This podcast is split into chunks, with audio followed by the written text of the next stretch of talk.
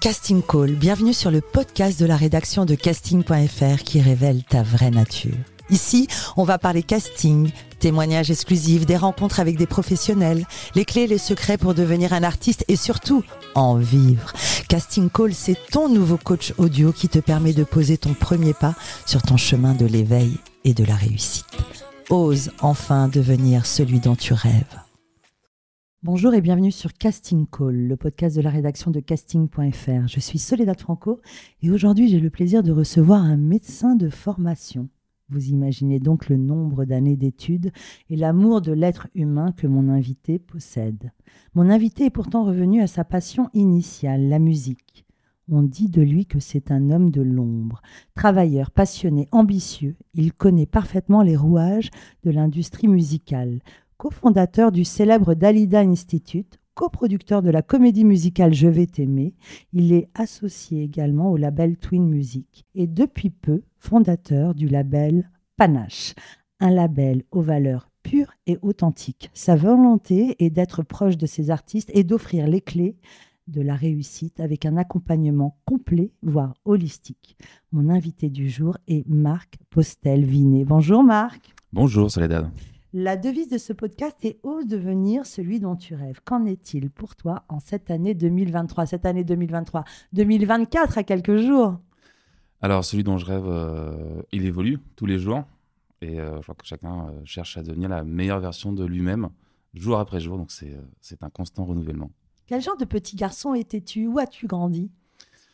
J'ai eu une enfance très heureuse, parisienne. Là, on se trouve aujourd'hui, absolument. Et j'ai grandi avec mes parents, mes trois grandes sœurs. bon, ça m'a apporté aussi l'amour des femmes et le respect des femmes. et voilà, j'ai grandi dans un environnement baigné par la musique, la ah. musique classique, pratiquement strictement classique. Et, et ça m'a donné des bases dont j'ai pu me servir par la suite. Tes parents travaillaient dans l'univers musical? Pas du tout, mais en fait c'est vraiment une vraie tradition familiale que de faire de la musique, euh, voilà, et d'être musicien. Et euh, mes parents sont eux-mêmes euh, musiciens, et donc ils nous ont initiés très tôt à la musique. Moi j'ai été mis au piano à 3 ans, et, donc la musique m'a suivi, je pense, depuis le, le, ventre de ma mère où j'entendais mes propres sœurs jouer, jusqu'à aujourd'hui. Quel serait donc ton premier souvenir artistique? Euh, eh ben, je me souviens, je ma mère euh, organisait des stages de musique quand on était petit avec euh, des cousins, des professeurs, tout ça. Et à 5 ans, j'ai fait mon premier concert où je jouais une toute petite pièce avec, je crois qu'il y avait une note tenue à la main gauche, il y avoir cinq notes à la main droite pour que mes petits doigts puissent les faire et les enchaîner. et j'avais été très fier de ce moment qui a duré quelques secondes où j'ai pu présenter à mes oncles et tantes le travail d'une semaine. Voilà. Tu es musicien donc, saxophone, guitare, et tu as même fait le conservatoire, piano, violon. Alors, comment ça a commencé? À 5 ans, c'est ça? Euh, À 3 ans. J'ai été mis au piano euh, à 3 ans, c'est ça, avec, euh, par ma mère. Après, en fait, l'idée, c'était le, piano a cette vertu que quand on fait deux notes, on peut déjà commencer à faire un accord. Quand on en fait cinq, on fait une harmonie. Et donc, et c'est tout de suite gratifiant parce que il n'y a pas de mauvaise note. Et c'est à la vertu d'éduquer l'oreille, à la justesse. Et quand on passe, ce qui a été mon cas euh, à 7-8 ans, euh, un instrument à cordes, le violon en ce qui me concerne, euh, l'oreille est déjà faite à est-ce que la note est juste? Est-ce qu'elle est trop haute? Est-ce qu'elle est trop basse? Parce qu'en fait, pendant 4-5 ans, on ne l'a entendu que juste. Parce qu'à moins que le piano soit totalement désaccordé, on n'entend que des notes qui sont justes. Mhm. Euh, et donc, euh, voilà, ensuite, euh, donc j'ai vraiment choisi mon instrument à 7-8 ans quand je me suis mis au violon. Et après, le piano m'a suivi parallèlement au violon. J'ai fait tout le conservatoire. Et puis, j'ai découvert le jazz. Et là, je me suis dit, mais c'est formidable comme musique. Il y a un espace de liberté qu'on n'a pas du tout dans le classique. et en fait, c'est le titre de Whitney Houston, I Will Always Love You. Mhm. Euh, où il y a sur le pont euh, un magnifique passage de saxophone qui m'a donné envie de, faire du saxo. Donc je me suis mis là, au saxo. quel âge? Et là, j'ai, euh, je sais pas, 13, 14 ans. Ok. Voilà. Et ensuite, c'est à peu près au même âge où j'ai eu mon premier poste radio et donc j'ai écouté, j'ai mangé de la radio tous les jours, matin, midi, soir et nuit. Et donc la, la musique dite actuelle m'a impacté. Et donc à 17-18 ans, je me dis ok, mais euh, euh, bah, il faut que j'en fasse. Et en fait, l'instrument le plus facile, euh, c'est la guitare. Guitare électrique? Non, guitare, euh, guitare acoustique, euh, guitare folk, qui en fait, c'est. euh, avec les bases de, de musique que j'avais, c'était vraiment. euh, sachant que j'avais en plus déjà un peu la position cassée euh, de la main gauche, parce qu'au piano, a- au violon, on a déjà euh, le poignet un peu cassé sur le manche du violon. Donc pour moi, c'était une position très naturelle. Et alors, à ce moment-là, tu rêvais de quoi? Tu t'envisageais dans un métier artistique? Euh, à ce moment-là, j'avais déjà un petit clavier sur lequel j'écrivais, je composais. Euh, et, euh, mais c'était. euh, euh, la musique, à la base, je l'avais, je l'ai jamais envisagé déjà en tant qu'artiste. Ok. Jamais. Euh, et j'avais aussi le théâtre qui me titillait. Euh, et, euh, et donc, à la sortie du bac, j'ai fait un choix et je suis parti au cours Florent. Mais c'est ça qui est dingue. Parce qu'en même temps, tu as fait des études scientifiques. Raconte-nous comment ça s'est passé? À quel moment tu as fait ton bac scientifique, c'est ça? Ouais, j'ai fait, ma- j'ai fait un bac S. À l'époque, c'était comme ça. Je sais pas si- Le plus difficile, parce que quand tu parles du conservatoire, souvent on entend j'ai lâché le conservatoire, le solfège, c'était trop euh, euh, peu, créa enfin, peu Mm. créatif, pas assez amusant. Toi, tu as tenu le conservatoire. Tu as fait le Bah, conservatoire. j'ai tenu le conservatoire parce que j'avais mes parents derrière moi et que voilà, qu'il fallait tenir. Mais ils avaient raison parce qu'en fait, le, ça, ça te donne des bases euh, que tu as toute ta vie. C'est vraiment. Mais tu as cette rigueur en toi.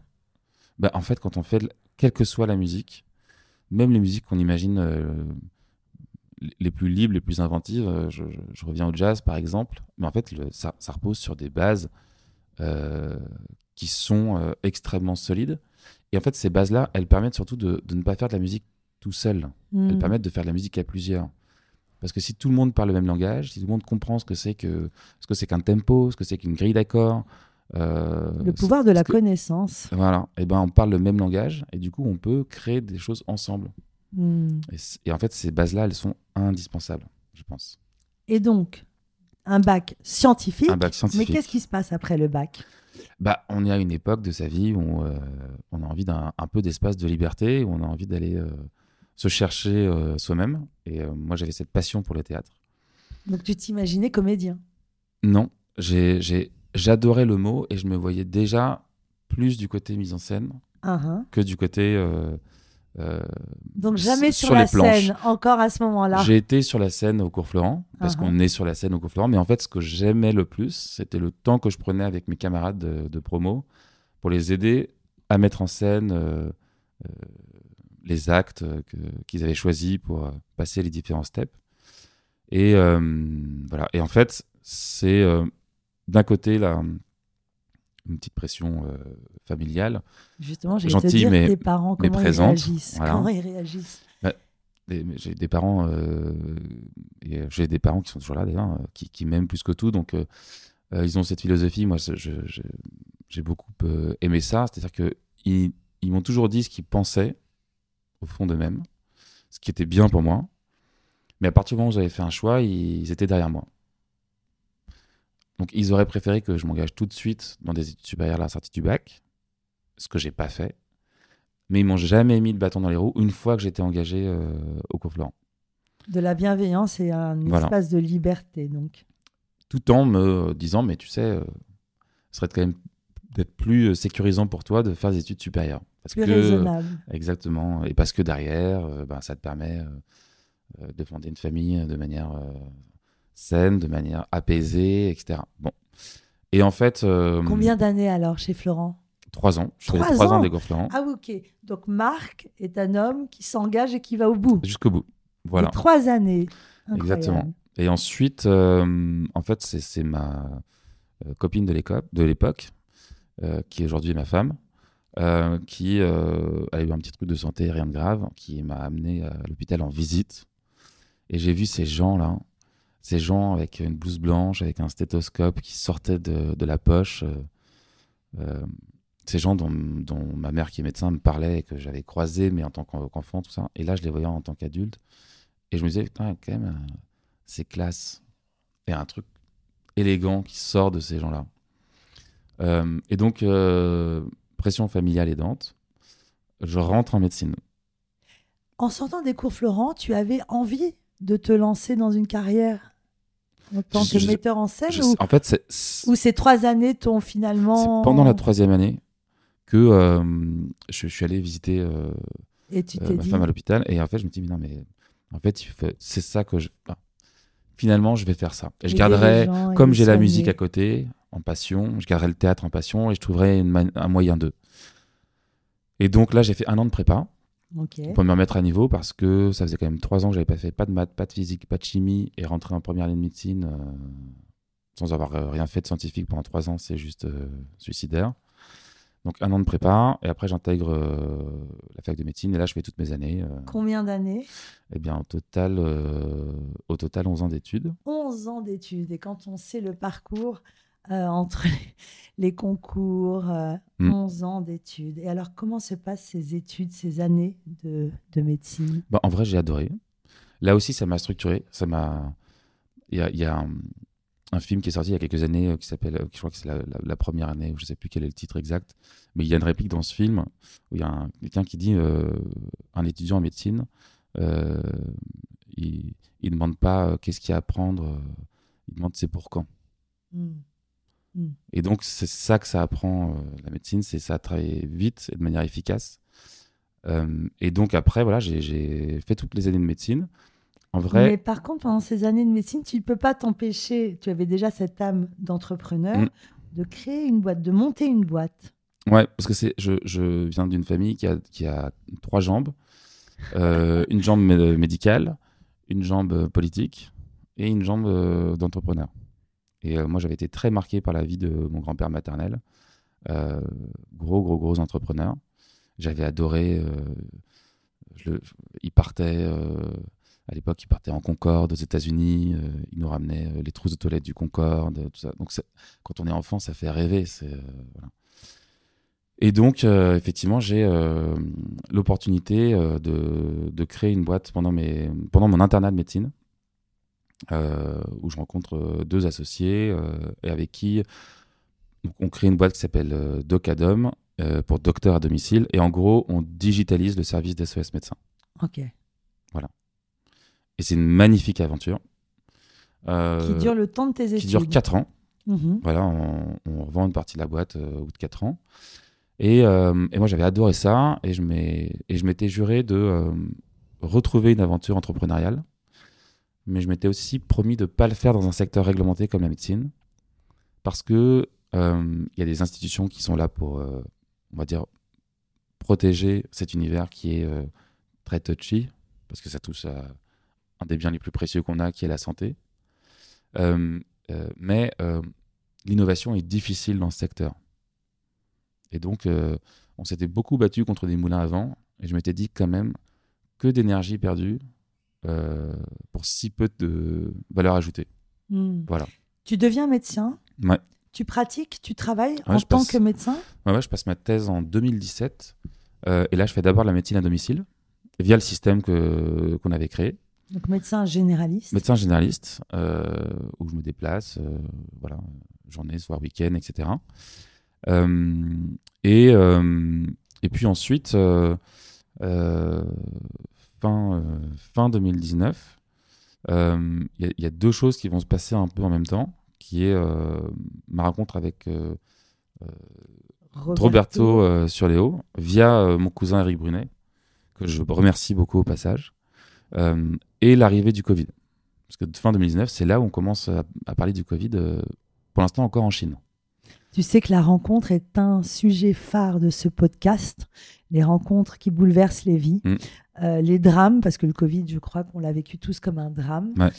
Rappelle-nous tout d'abord qui est Roberto Ciruleo. Alors, bah, je pense qu'il faudrait 10 podcasts pour euh, parler de la carrière de, de Roberto. Euh, mais je pense que Roberto, c'est pour moi, c'est un mentor. C'est quelqu'un que- qui est inspirant pour, je pense, toute une génération et d'artistes et de producteurs.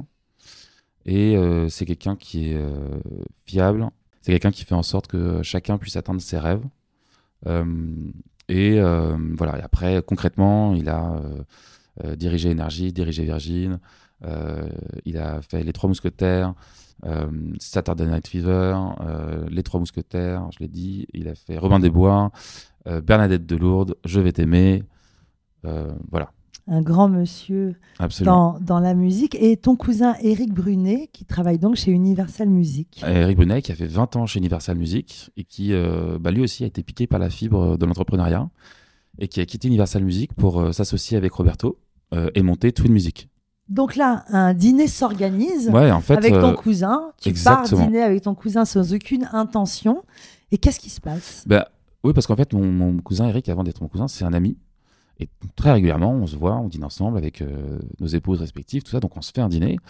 Et je lui demande des nouvelles de Twin, euh, savoir comment ça se passe. donc Twin, qui est le label qui de est le label de Roberto. Exactement de Roberto et dans lequel Eric est, rentré aussi, qu'il a lancé en fait avec Eric. Donc ils sont deux associés. Ils sont deux associés et ça fait, euh, je crois, à cette époque, un tout petit peu moins d'un an qu'ils ont lancé le, label.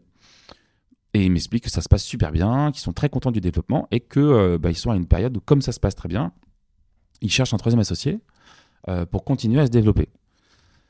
Et là, on est en plein Covid. Non, pas encore. On est fin 2019. Ok. Fin 2019, le Covid n'est pas encore arrivé en France. Mhm. Et euh, moi, je lui dis, voilà, c'est formidable. Et puis, on passe totalement à autre chose. Mais totalement. Et c'est en rentrant le soir, euh, je suis sous la douche et ma femme me dit, euh, ben, Marc, le troisième homme de Twin, c'est toi.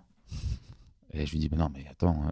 moi, ok, je fais de la musique en amateur, mais ma légitimité dans l'industrie musicale, c'est zéro. Qu'est-ce que je vais leur apporter?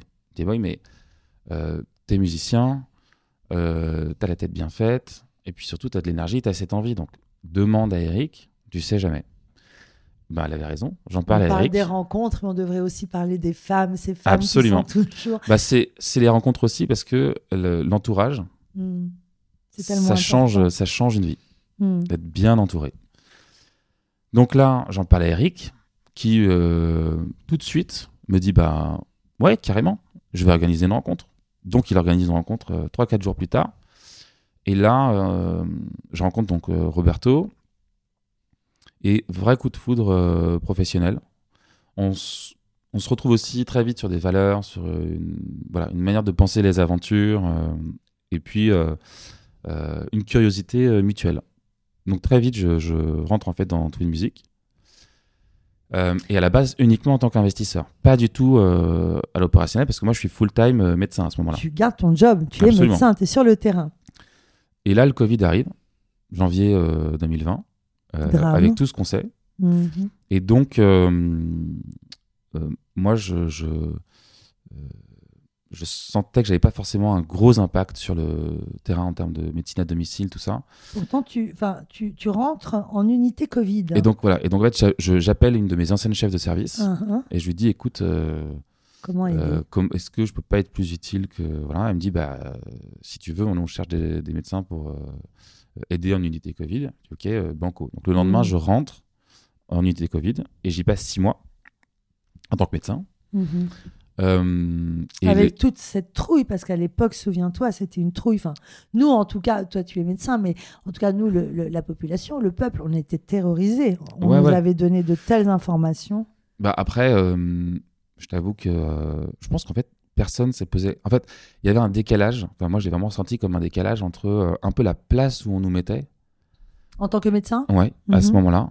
Et nous, nous, en fait, on faisait notre travail. Et d'ailleurs, à l'époque, je me souviens, on parlait de, oui, les médecins, ils vont au front, tout ça. Et j'avais fait un post sur Instagram où je parlais de mon, grand-père euh, euh, paternel, euh, André Postelvinet, qui a été résistant, arrêté, torturé, déporté, mhm. et qui a réussi à s'évader et qui a ensuite rejoint le général de Gaulle à Londres. Et j'avais fait un post en disant, attendez, non, les gens qui sont au front, c'était des gens qui, c'était ce genre de personnes-là. Mhm. Nous, on rentre chez nous tous les soirs, on rejoint nos proches on dîne au chaud, on dort au chaud. Donc, mm. voilà. Donc, mm. nous, en fait, on a fait notre métier, vraiment. Et je sais que toutes mes consoeurs et mes confrères l'ont vécu comme ça. On a juste fait notre métier. Donc, on fait ça pendant six mois. Et c'était marrant parce qu'à ce moment-là, euh, Twin lance une opération avec euh, donc, euh, Roberto et Eric et Bruno Berberes, omniprésent dans l'industrie musicale, se lie à l'opération et c'était un une sorte de casting à la maison. Et donc on faisait, on avait demandé aux gens de nous envoyer des vidéos, des démos, etc. Et donc moi, l'après-midi à l'hôpital, je faisais mes comptes rendus euh, de patients en écoutant ce que les gens nous, nous envoyaient. C'était mon premier pied dans l'industrie. Et puis à la sortie de- du Covid, on, me propose de reprendre euh, un service de patients déments. Euh, et là déjà, je leur dis OK, mais en fait, je vais venir que trois jours par semaine parce que j'ai envie de m'investir dans Twin à cette époque-là. Donc je commence à diminuer un peu mon activité médicale. Donc là, on est à, je sais pas, fin mai à peu près, je crois, si mes souvenirs sont bons. C'est là où on sort du confinement, la, la vie normale un peu reprend. Mm. Et, euh, et euh, en août, vacances avec des amis dans une maison dans le sud.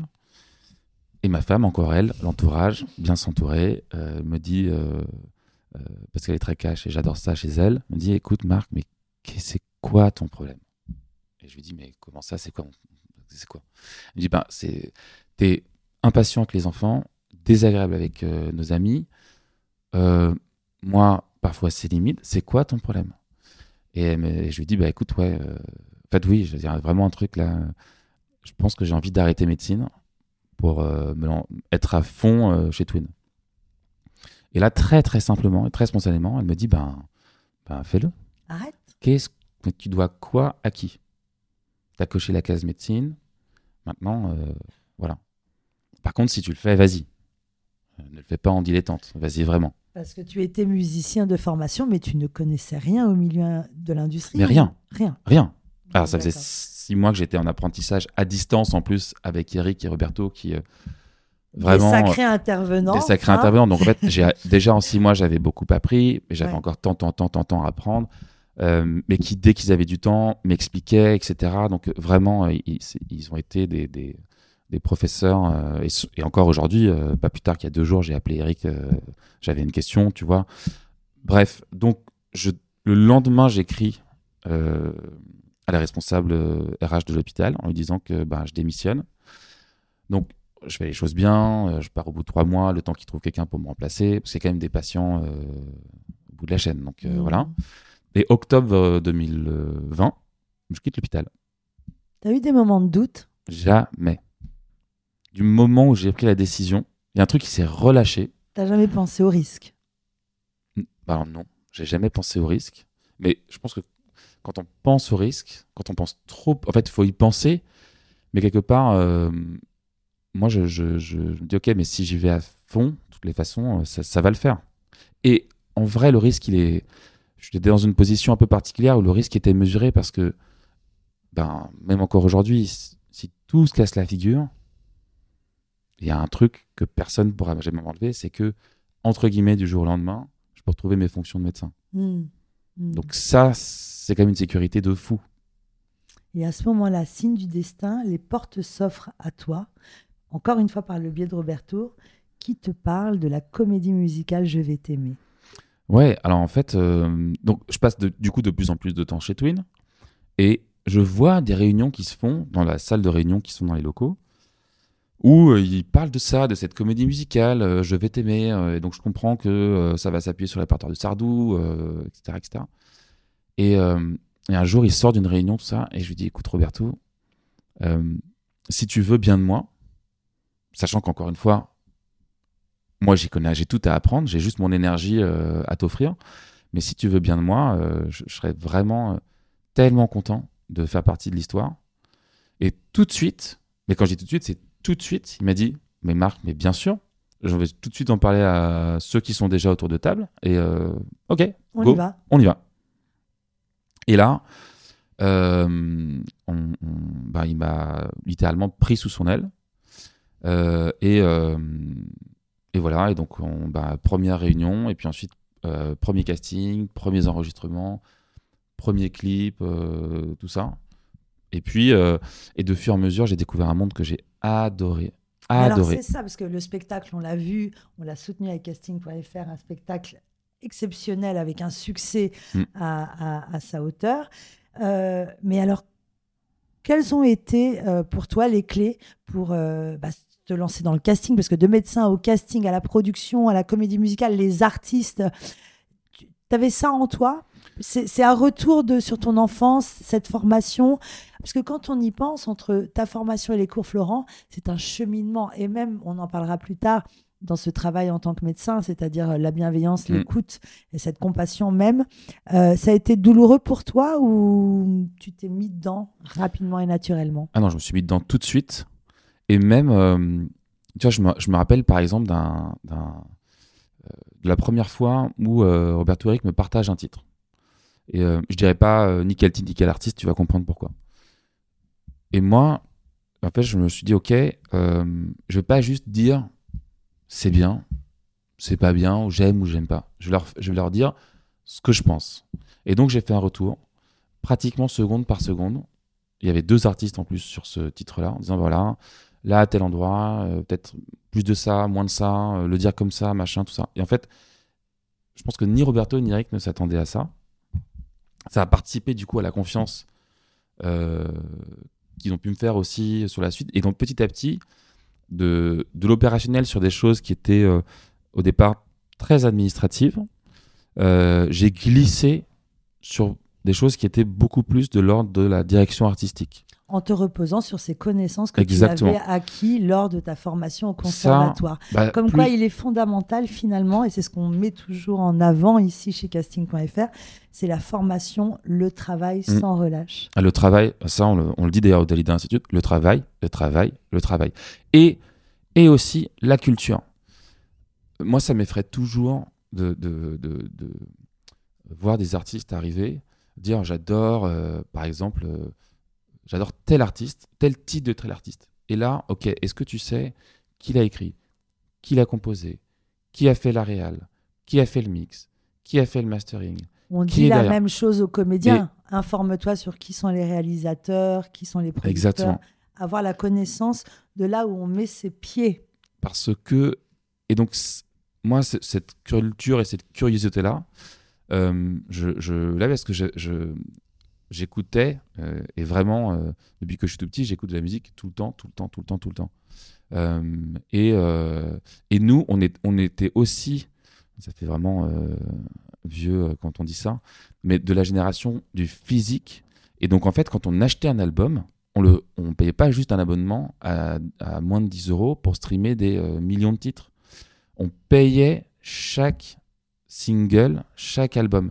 Donc, c'était un objet qu'on avait payé avec euh, notre argent de poche ou euh, les jobs, les petits jobs euh, qu'on avait fait à côté, etc. Et donc les livrets, par exemple, qui étaient à l'intérieur, moi je pense qu'on était une génération qui lisait les livrets, on, lisait, les paroles, on regardait ce qu'il y avait écrit. J'ai appris à parler anglais grâce à Madonna et Michael Jackson. Ah bah voilà. mais non, mais il n'y a, a, pas de secret. Et donc ça, cette habitude-là, elle m'a jamais quitté. Donc moi je sais, sur la... quand il y a chaque vendredi, il y a la New Friday qui sort par exemple sur Spotify, quand je découvre un titre, je regarde les crédits. Et je suis hyper frustré quand parfois il y a trois petits traits. Hmm. Produit par trois petits traits. On a, alors que ça n'aurait jamais existé sur un album euh, euh, physique. L'importance de la formation, tu viens de citer Dalida Institute, un autre projet auquel tu as participé. On en avait déjà parlé avec Bruno Berberes. Raconte-nous cette formidable école. Ben, là encore, ça part de, ça, part de Roberto. Euh, en fait, c'est une idée de, Roberto euh, qu'il a eu, euh, je pense maintenant, il y a 11-10 ans, de créer un, fame à la française. Parce un que fame à la française. C'est vraiment, je, je, là pour le coup, le copyright c'est Roberto. C'est pas du tout ma phrase, hein, c'est la sienne. mais ça dit tellement ce qu'est le Dalida Institute que voilà. Et en fait, euh, il, aura certainement l'occasion de le raconter. Euh, il est, lui, avec toutes ses comédies musicales, euh, plus ses radios, qui faisait plus les, programmes, notamment Popstar, hein, auxquels il était invité à participer dans, le jury, comme lui qui a découvert Matt Pokora. bon. Et en fait, il avait tellement l'habitude des castings, tout ça, qu'à la fin, il pouvait pratiquement dire de quelle école était issu tel ou tel artiste qui se présentait devant lui parce que manière d'arriver, manière de chanter, manière de phraser. Et ils voyaient à quel point ils n'étaient pas préparés, à quel point c'était effrayant d'avoir des, jeunes qui payaient des sommes folles pour arriver à des castings où ils jouaient littéralement leur carrière, parce qu'un rôle, ça peut changer une vie, et ils n'étaient pas prêts. Hmm. Ils étaient tout sauf prêts. Et c'était pas des gens qui venaient d'arriver dans ces écoles-là. Ils en sortaient. Donc il s'est dit, mais il y a un truc, euh, il y a un truc à faire. Et il avait déjà euh, euh, contacté Bruno, contacté Damien, Damien Silver. Damien Silver, un coach vocal extraordinaire. Donc en fait, il avait cette idée pendant, pendant plus de dix ans, et puis extrêmement occupé, pas le temps, pas voilà. Et en fait, il, un jour, il me demande de déjeuner avec moi, un peu de manière officielle. Mais, mais avec Roberto, on se voyait tous les jours sur Twin, sur Je vais t'aimer, on se voyait tous les jours. Donc je comprends que il veut me parler de quelque chose. Voilà. Et donc, euh, et donc là, euh, le déjeuner arrive et en fait, il me parle de l'école. Il me dit voilà, j'ai toujours eu euh, ce rêve-là de, de, monter cette école. Est-ce que ça te dit qu'on la fasse ensemble? Et je lui ai demandé une semaine pour réfléchir parce que c'est très différent de une école, c'est une responsabilité autre. Mm.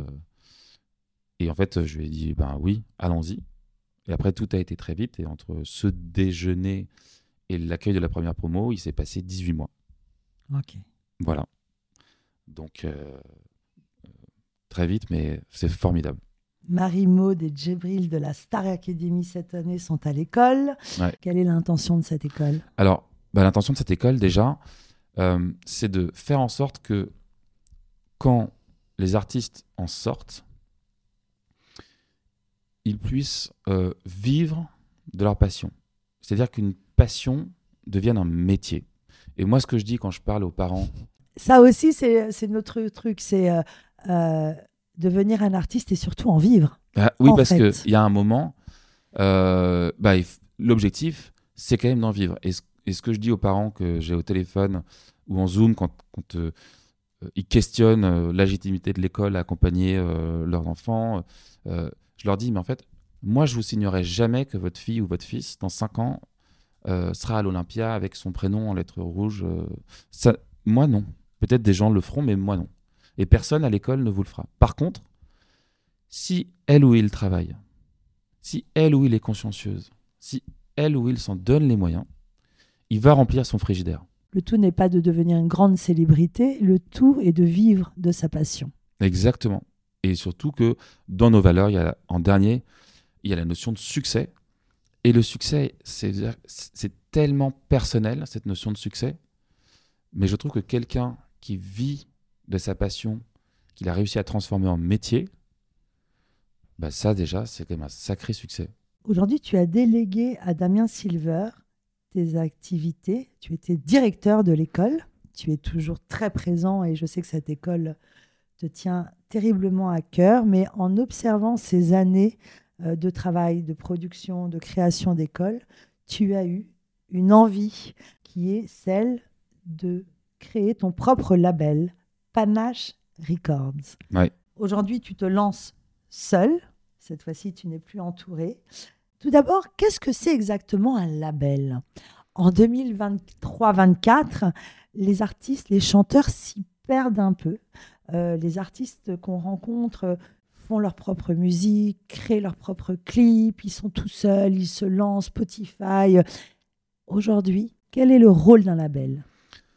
Alors, je pense qu'il y a certainement euh, autant de définitions que de labels, mais à mon sens, euh, et c'est le cas chez Twin et c'est le cas chez Panache Records, pour moi, un label, c'est un peu comme une maison dans laquelle il y a plein de pièces différentes. Et chacune des pièces a une vocation qui est de répondre à une question que l'artiste peut avoir et lui montrer quelle est la bonne direction. Parce que parfois, euh, euh, il faut des personnes extérieures pour prendre des bonnes décisions. Et notamment quand on est un artiste, c'est très difficile d'avoir le recul nécessaire. Est-ce que la prod est bonne? Est-ce que je sors tel titre ou tel titre avant tel autre? Est-ce que je choisis telle ou telle photo? Quelle est ma stratégie sur euh, Instagram? Au fond, qui suis-je? Qu'est-ce que j'ai envie de dire? Comment j'ai envie de le dire? Pourquoi j'ai envie de dire ça? Est-ce que ça me définit ou est-ce que c'est purement un habillage? Est-ce que d'ailleurs j'ai besoin de créer un habillage pour me protéger? Et en fait, c'est très compliqué de répondre à ces questions quand on est seul entre quatre murs. Hmm. Donc, pour moi, c'est vraiment une structure qui accompagne l'artiste à être la meilleure version de lui-même. Et parfois même à finalement se trouver et s'aligner. Parce qu'il y a beaucoup d'artistes qui sont perdus. Parle-nous du nom, Panache Records. Raconte-moi. Alors en fait, euh, quand j'ai décidé de créer le, label, euh, ben, est venue très rapidement la question du nom. Euh, parce qu'un nom, c'est, ça définit quand même beaucoup de choses. Ça définit une marque, ça définit des valeurs, ça définit une vision. Donc c'est extrêmement important. Et j'avais beaucoup de sons de cloche. Il faut prendre un truc qui soit surtout pas trop perso. Non, il faut prendre un truc très personnel. qui... moi, j'étais, je me dis, ok, effectivement, il faut un truc qui parle de moi, mais je refusais catégoriquement que ça parle de mon intimité, c'est-à-dire ma famille, ma femme mmh. et mes enfants. Euh, et en fait, euh, donc il y a plein de noms qui sont sortis. Et puis, euh, je me suis rappelé que il y a un personnage qui me suit depuis que j'ai 7 ans. C'est Cyrano de Bergerac. Quand j'avais 7 ans, mes parents m'ont inscrit à un truc de théâtre pendant que j'étais en vacances. Et la prof nous a fait apprendre la tirade d'aîné. Et j'ai découvert ce personnage que je connaissais pas, pour lequel j'ai eu vraiment nourri une fascination euh, depuis, un immense respect. Il m'inspire aussi beaucoup. Enfin bon, bref. Et, euh, et en fait, Cyrano de Bergerac, euh, bah, de panache, il en porte un sur la tête. il meurt à la fin de la pièce. Pardon, spoiler pour celles et ceux qui la connaissent pas, mais j'espère quand même que vous connaissez vos classiques. et il meurt, c'est le dernier mot qu'il dit en mourant. Et en faisant mes recherches, j'ai découvert que l'auteur de Cyrano de Bergerac, Edmond Rostand, qui est entré à l'Académie française, fauteuil 39, euh, a fait un discours lors de son entrée à l'Académie française en donnant une définition du mot panache. Quelle est-elle? Alors, elle est très longue, donc je ne la réciterai pas, mais elle est magnifique. Il explique que c'est quelque chose de, de virevoltant, il explique que c'est euh, un flamenco euh, à la française. Enfin voilà, il y, a plein d'images absolument euh, magnifiques qu'il utilise. Et, euh, et, donc pour moi, en fait, ça, ça, faisait vraiment du sens parce que ça regroupait toutes les valeurs que je voulais mettre dans ce label. Euh, des valeurs de travail, mais aussi des valeurs d'humanité, des valeurs d'élégance. Cette élégance à la française qui se retrouve dans la mode, dans la littérature, dans le cinéma, dans la musique. Il y a vraiment un truc à la française, y compris dans l'urbain. L'urbain à la française il y a vraiment un truc. Et donc, euh, je dis, ok, ben, c'est le nom. Et Records, euh, c'est euh, un jour, je, parlais donc du nom à quelqu'un qui s'appelle Chad Bocara, qui est un gros, gros manager. Et il me dit, mais il faut absolument que tu mettes quelque chose qui fasse écho à l'industrie musicale, parce que Panache tout seul, ça peut être une marque de vêtements, ça peut être un. Et voilà. Et donc, d'où le Records derrière. Il y a peu de temps, quelqu'un nous a dit balance tes titres sur les réseaux sociaux, euh, euh, tu vas te faire repérer. Euh, est-ce la bonne méthode? Si moi j'ai envie d'être chanteuse, comment je fais? Je t'envoie une chanson. Quel est le conseil que tu pourrais me donner? Alors, je pense qu'aujourd'hui, tout est possible. En revanche, je pense que quand on actionne quelque chose, que ce soit contacter un label, un manager, balancer un truc sur les réseaux sociaux, faut le faire avec une vision et une stratégie. Ça sert à rien de le faire si c'est euh, une fois comme ça et qu'il n'y a rien pour soutenir derrière. Ça va être un coup d'épée dans l'eau et potentiellement vous allez gâcher votre meilleur titre, votre meilleure vidéo. Mais cette vision et cette stratégie, c'est le label qui l'a créé ou c'est l'artiste qui ça l'a créé Il y a des artistes qui arrivent très bien euh, tout seuls. Mais je pense qu'après, plus, enfin, une réussite, euh, elle, je pense que c'est toujours un collectif. C'est rare de réussir 100% tout seul. Tu parlais tout à l'heure de l'entourage, de ton entourage dans ton histoire personnelle. Parle-nous de Sab, ta première artiste. Alors Sab, euh, bah déjà c'est euh, une jeune femme euh, incroyable, une grande, grande humanité avec un immense talent et on a hâte de vous faire découvrir ses premiers titres au printemps. et là, typiquement, c'est la rencontre inattendue. Une rencontre. Une rencontre et d'abord une rencontre euh, à travers sa voix et sa sensibilité. Je sors d'une audition pour le Dalida Institute qu'on fait à Paris et dans le jury, il y avait à nos côtés Léa Ivan. Mhm. Léa Ivan, grande coach vocale également. et on allait dîner ensemble. On, rejoignait une troisième personne, donc elle m'accompagne en voiture. Euh, et elle me dit alors qu'est-ce que tu vas faire euh, plus tard? Puisqu'elle avait appris que Damien Silver allait reprendre le poste de CEO de, du Dalida Institute et je lui dis ben moi je me pose la question de je pense que c'est le bon moment pour moi de créer mon label. Je lui dis par contre je vais pas créer une coquille vide, je vais pas communiquer sur euh, c'est super hein, tu crées un label mais il y a quoi dedans? C'est la question qui vient. Ah ben il y a pas d'artiste, j'attends de non. Donc je lui dis je vais créer le label quand j'aurai rencontré la première artiste qui va m'en donner l'envie. Elle me dit ah, bah d'ailleurs il y a un an j'étais sur un tremplin et j'ai entendu une euh, jeune femme. C'est pas mon rôle de développer des artistes, mais je pense qu'elle a vraiment un truc. Et je dis, bah ok, bah, dis-moi, enfin, si t'as un truc euh, là à me faire écouter, on écoute. Elle me fait écouter un titre de Sab, maquette, hein, vraiment un truc piano-voix, qui me bouleverse. Et je lui dis, mais c'est qui euh, C'est incroyable cette fille. Et donc là, c'est pour ça que je vous dis qu'il faut être prêt. Elle envoie un message à Sab qu'elle avait je crois qu'elle s'était, s'était échangé quelques messages sur les 12 derniers mois depuis qu'elle s'était rencontrée au tremplin, mais pas plus. Elle dit ben, Qu'est-ce que Est-ce que, par exemple, par hasard, pardon, tu aurais d'autres titres à faire écouter?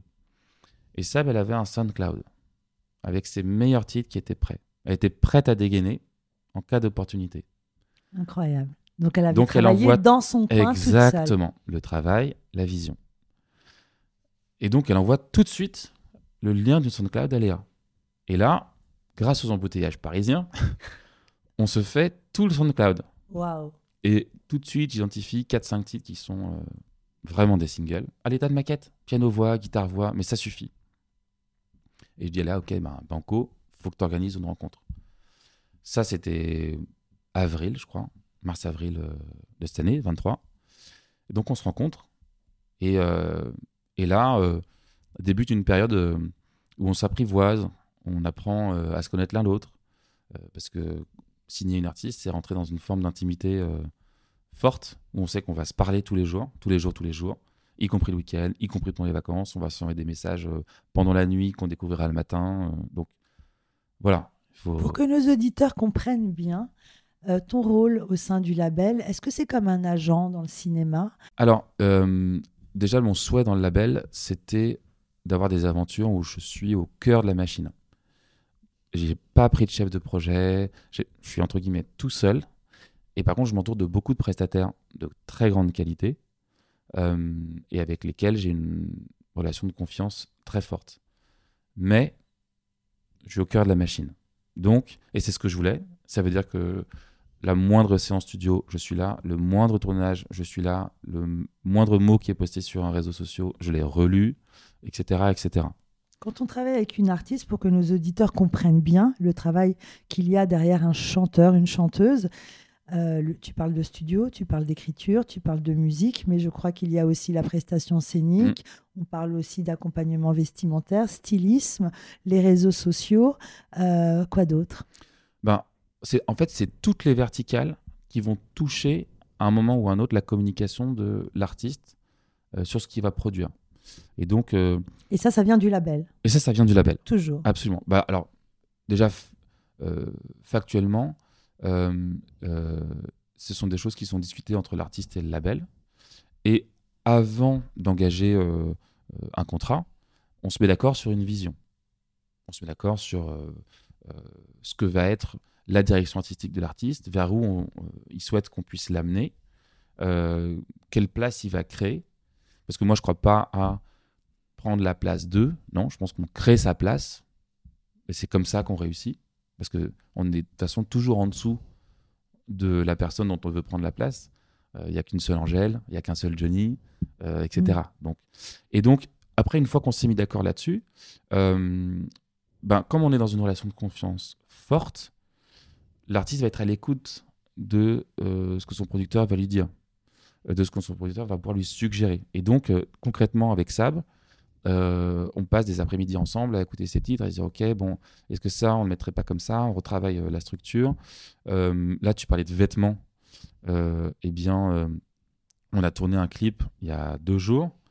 Bah, j'ai passé mon samedi après-midi dans les boutiques parce que je savais comment je voulais qu'elle soit habillée sur le clip euh, et ce qui est très intéressant dans la relation que j'ai avec ça, et je pense que c'est important que les artistes aient cette relation avec leur label, c'est comme on a eu toute cette période où on s'est apprivoisé, elle sait que si je lui propose quelque chose, que ce soit en termes de musique, en termes de réseaux sociaux, en termes de vêtements, etc., je le fais pour son bien, parce que je le fais pour mon bien aussi. Et donc, si c'est pas un truc vers lequel elle serait allée de manière spontanée, elle va quand même accepter de jouer le jeu, quitte à ce qu'ensuite, ensemble, on fasse machine arrière, à se dire, bah en fait non, cette veste, ce clavier, ce mot, ça ne correspond pas à l'ADA, à la vision qu'on a, mais on va quand même aller au bout de cette idée. Et ça, c'est important, d'accepter de sortir un peu de son confort, de sortir euh, de ce qu'on imagine bien pour soi et d'être à l'écoute des propositions. Tu nous parlais de ton approche qui est nouvelle. Euh, en 2024, est-ce que je me trompe, mais il y a comme une nouvelle ère, une génération plus saine avec un retour vers l'authentique, ces valeurs qui te sont fondamentales. Et en tant que médecin, récemment au Dalida Institute, tu as organisé une euh, masterclass où tu parlais euh, de la santé et euh, de l'importance de prendre soin de sa santé quand on est un artiste. Qu'est-ce que tu pourrais nous en dire? Ben, En fait, le, point de... Alors, le titre de la masterclass, c'était Mon corps, ma carrière. Et si je l'ai appelé comme ça, c'est parce que quand on est artiste, on fait partie des métiers où, ben, en fait, on, son métier, on le fait avec son corps. Alors oui, il y a les cordes vocales, il y a les pompes, mais en fait, c'est tout son corps et tout ce qui est relié au corps. Donc, la santé physique et la santé mentale. Et pour moi, c'était important de, passer un certain nombre de messages et de faire prendre conscience que le métier d'artiste, c'est, à mon sens, comme un sportif de haut niveau. C'est-à-dire que si vous voulez durer dans le métier, vous devez vous vivre comme un sportif professionnel. Donc, vous devez vous entraîner, vous devez avoir quelque chose qui est relié à votre hygiène de vie. Vous devez avoir une réflexion sur votre hygiène mentale, etc., etc., etc. Parce que tout ce que vous allez faire, entre guillemets, à l'encontre de votre santé, de votre corps, bah, va avoir un effet sur votre voix, votre souffle, votre humeur, votre présence, votre regard, etc., etc. Donc, in fine, sur ce que vous allez délivrer en termes de prestations au public, et donc sur votre carrière? Le monde en 2024 a l'air d'être euh, de plus en plus violent. On voit des images de guerre et, justement tous ces jeunes. Toi, tu parlais tout à l'heure de, nous sommes une autre génération où on a connu les cassettes, on a connu euh, les disques et compagnie. Et on parlait avec une artiste, Sarah Swalch, il n'y a pas longtemps, qui elle a grandi avec Internet, euh, qui a été découverte par Patrick Sébastien euh, sur YouTube. Ce sont des gens, des jeunes qui savent utiliser les, les réseaux sociaux. Quand tu parles de santé mentale, il y a aussi quelque chose de très important pour tous ces jeunes c'est savoir utiliser les réseaux sociaux. Devenir un artiste, c'est pas si simple comme ça l'était avant, où on démarchait un label. Mm. Aujourd'hui, il y a une telle profusion euh, sur tous les réseaux sociaux. Je crois que tu accompagnes aussi sur protéger l'artiste. Et c'est là où le médecin intervient. Je crois que tu, que tu protèges tes artistes. Bah, et d'ailleurs, ça rejoint la question que tu posais avant sur le rôle du label le rôle du label, le rôle des producteurs, c'est de protéger leurs artistes. Protéger euh, leurs artistes de, plein de choses, euh, de la vie médiatique, euh, de, du monde extérieur qui peut être agressif, les protéger contre des comportements qui peuvent être délétères pour eux, pour leur carrière. Et donc, effectivement, moi, très directement, je peux dire, bah non, ça, en fait, non. Voilà, si tu le fais, en tous les cas, voilà, les conséquences, elles sont là. Donc, maintenant, fais les choix mais je pense que celui-ci est vraiment pas le bon. Ta première artiste est donc Sab, euh, qu'on va découvrir en, 2024. Et j'imagine que tu as reçu énormément de, de, de, de, messages ou de gens qui, qui, souhaitent te solliciter. Si je suis chanteuse et je veux te faire connaître mon travail, comment je fais? Je t'envoie un mail, qu'est-ce que je dois présenter? Euh, Est-ce qu'il faut t'envoyer une bande démo, euh, une chanson, euh, un couplet, une reprise? Comment faire pour démarcher ton label? Alors, moi là, c'est une vision pour le coup très personnelle parce que je pense qu'il y a plein de labels qui te feraient peut-être une réponse différente. moi, me concernant, ce qui m'intéresse, c'est de voir qui est la personne qui frappe à ma porte. Donc, déjà en termes de répertoire, un cover oui, mais pas plus. Euh, et un seul titre, non. Ce qui est intéressant, parce que ce qui veut dire, c'est que quand on démarche, que ce soit un manager, un tourneur, un label, etc., il faut être rassurant. Parce que concrètement, ce sont des gens qui vont mettre de l'argent sur la table, leur argent, qui vont donc prendre un risque financier. Et donc, euh, ben, c'est un peu comme quand on va voir la banque euh, pour faire un emprunt. Il faut rassurer la personne qui va miser sur vous. Donc, pour rassurer, il faut expliquer à travers ce que vous envoyez que vous êtes un artiste, bien sûr, avec vos émotions, vos complexités, tout ça. C'est ce qui fait que vous êtes artiste, mais vous êtes un artiste structuré. Vous avez une vision. Vous avez concrètement des titres, c'est-à-dire un répertoire. Vous avez une identité qui bien sûr peut-être n'est pas totalement abouti. Mais vous avez déjà ce patrimoine-là, et c'est sur ce patrimoine-là qu'à ce moment-là, le manager, le label, le tourneur, etc. va dire, OK, mais il y a quand même déjà là une base hyper intéressante sur laquelle on peut construire. En revanche, en termes de répertoire, vous cassez pas la tête à aller payer des prods dont vous serez à moitié satisfait euh, en faisant appel à des gens que vous connaissez pas, etc. Si je reprends l'histoire que j'ai vécue avec Sab, grâce à Léa Ivan, c'était un piano-voix. Et toutes les démos, c'était un peu ça. Un bon piano-voix, un bon guitare-voix. Ne vous inquiétez pas, vous vous adressez à un public averti. Euh, des producteurs, des DA, des tourneurs, ils ont l'habitude. Ils savent où est-ce qu'ils vont pouvoir derrière emmener le titre avec le bon réal.